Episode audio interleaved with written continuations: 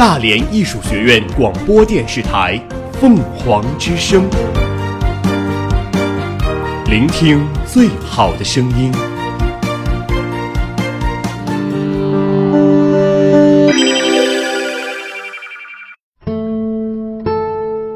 斑斓喧闹的世界里，我们与文字的相识、相知、眷恋与重逢，构成了我们精神世界的宁静、平和、抒发与思考。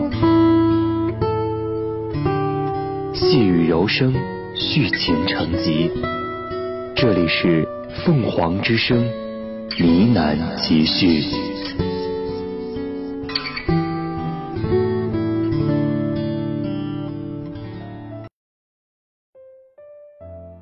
传承语言文化，构建书香校园。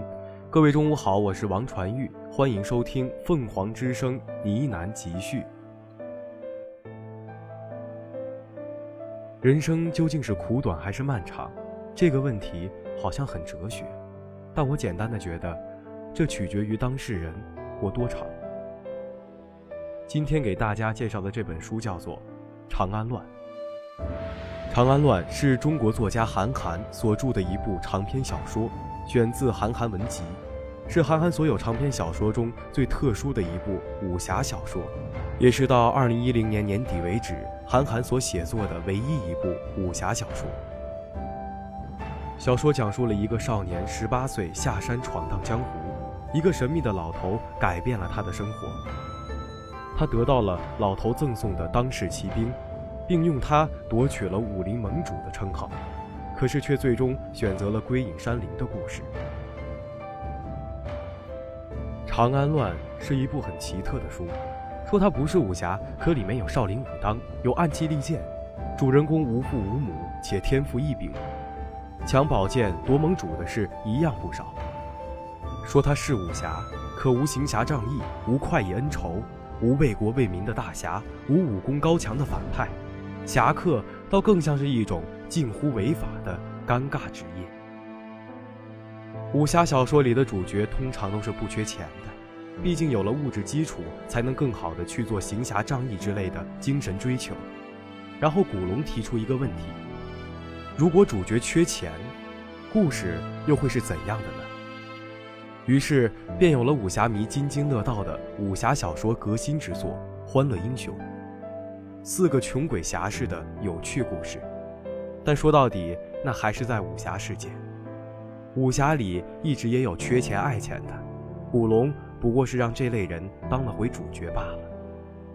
向来离经叛道的韩寒似乎认为这还不够，于是，在《长安乱》中，他几乎把武侠世界和现实世界打通了。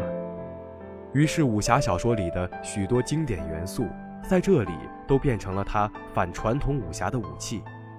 当把武侠放到现实，原本许多令人热血沸腾的东西，或许会让人哑然失笑。常说出看似深奥、佛意精深的话语的师傅，也许真的只是在逗你。江湖第一杀手手中令人闻风丧胆的宝剑，原来是批量制造的。武当胜了少林，夺了武林盟主之位，竟然是因为少林高僧不慎从屋顶摔了下来。而后盟主身死，仅仅是因为有人拿走了梯子而被活活饿死的。主人公的坐骑不是一日千里的追风马，是比人还慢的矮腿马小扁。没错，连名字都显得毫不霸气。反派劝主人公不要插手他的大事，否则后果自负。而后主人公听了劝告，归隐树林。诸如此类不胜枚举。这或许是讽刺，或许。只是野语，不过这的确是韩寒。说它不是小说，可它有它的人物，有它的故事，有时间，有地点。说它是小说，既没有矛盾复杂的人物关系，也没有蹊跷曲折的情节故事，更没有气势恢宏的高潮。它更像是外出遇雨时无聊之下和同庭避雨的和善之人的攀谈。他有一搭没一搭的语气，平缓地给你讲他的经历，不加修饰，随意漫谈。雨过天晴，他告辞离开，于是他的故事便戛然而止了，似乎你也不太关心后来到底怎样了。只不过在那样的情景下，听一段别人平淡的故事，让人有种平静的惬意。这也正是这部书最吸引我的地方。他的每句话看似都很无聊，但组合在一起，竟产生一种奇异的有趣。那种平淡的絮叨，不是我们的生活，却又像极了我们的生活。至少，那种平淡的感觉，恰似生活的味道。于是，这个故事有开始，没有高潮，没有结局，甚至女主角去世，都只是让人淡淡的伤感，根本谈不上所谓的悲剧，因为这便是她的生活。下面，让我们来欣赏一下原文当中的描写。爱上这座校园，与大义共同成长。爱上这座校园，与大义共同成长。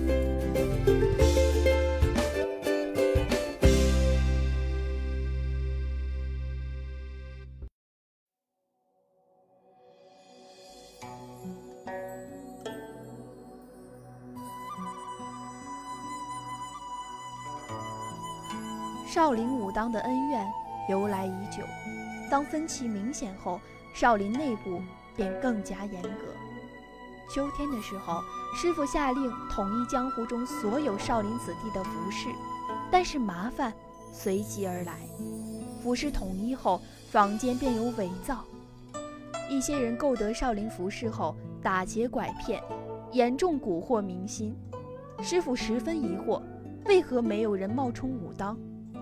我说，武当上下皆是便衣。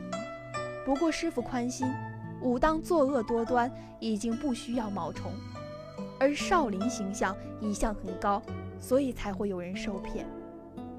师傅听了没有表情，觉得外表只是次要，而外界纷扰，清者自清，主要在修行上和武当有所区别。忍字是种技巧。任悬于心，退一寸则不成忍，进一寸不成人。我们静静思索忍的度，其实忍字不难，不就是憋着吗？关键是度难以掌握。倘若出手太早，我等便和武当没有区别，这是少林的大忌；倘若出手太晚，我等已然被打死，自然很愚蠢。我的师兄叫世空，师傅应该很不喜欢他。他的家世很特别，我们一起出去，最先动手的永远是他。关键是，他并不具备我佛精神。不光在我们中间，他最先动手，甚至在敌我之间，他都是第一个。我想，他是只记住了师傅一万多句话中的一句：“忍无可忍，无需再忍”，并且是后半句。江湖中群龙无首的时候，看似很乱；但是群龙有首的时候，其实更乱。我记忆中的那场比武很乱，大家靠人口传播，此事已经成为全国轰动的事件。圈内圈外更觉得这是今年唯一具有观赏性的赛事。只是人多口杂，在传播过程中出现了很多不可避免的误差。好不容易统一了时间以后。地点上出现了很多的传说，有说在府前广场的，有说在城外竹林的，有说在望江楼外的。而当时皇帝对张贴布告管理很严，所以传说只能如此继续。那天长安城大乱，城中各大广场、竹林、妓院、客栈、饭庄前都出现了千人以上的围观人群，自发组成很多堆。各自坚信将目睹世代的交替。武林中的想法是，比武在城中最高的地方举行，这样方便大家的见证。长安最高的点莫过于朝中宰相开的宜春阁，可是当时楼下居然只有一些圈内人士。为了权威和公正，大家决定将决斗推迟两个时辰。我记得很多少林的人都在城中宣传。决斗真正的地点是长安城最高的地方。江湖虽然是少数人的但是江湖要多数人都看见。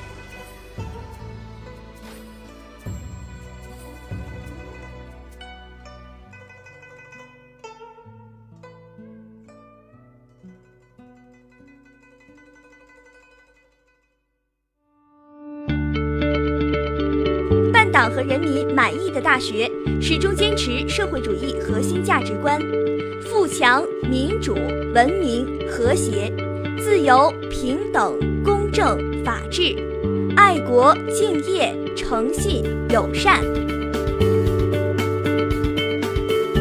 办党和人民满意的大学，始终坚持社会主义核心价值观：富强、民主、文明、和谐、自由、平等、公正、法治、爱国、敬业、诚信、友善。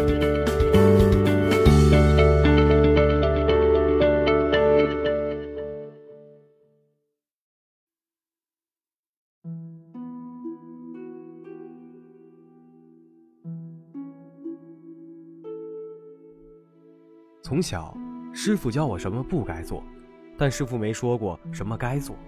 他说，除了不该做的，别的都该做。这种一本正经的说笑话，在这部书中并不少见。这是平淡叙述中的趣味，常常令人忍俊不禁。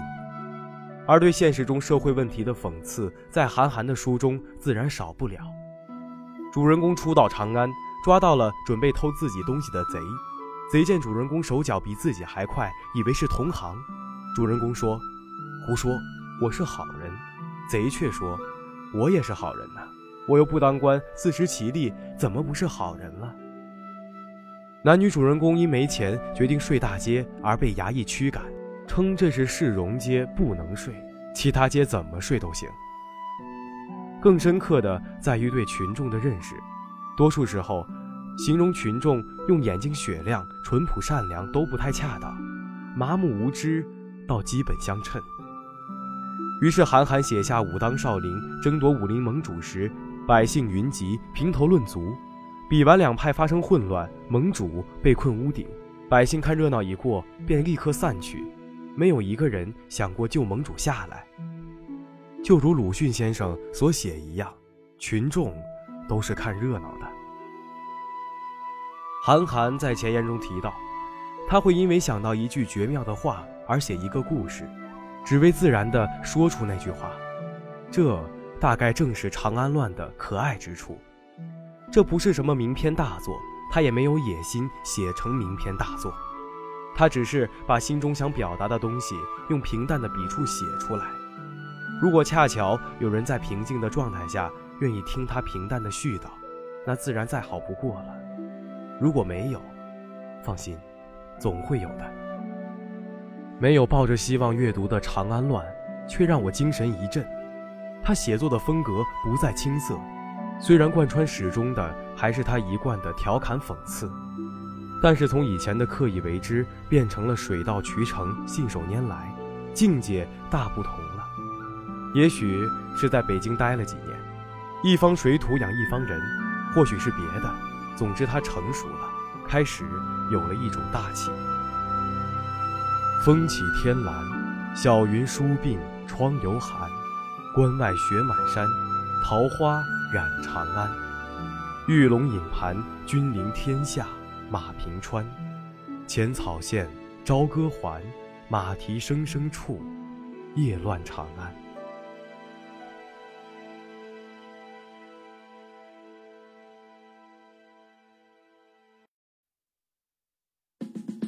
好了，今天的节目就到这里。在蜻蜓 FM 上搜索“大连艺术学院”，即可同步收听我们更多的节目。我们下期再见。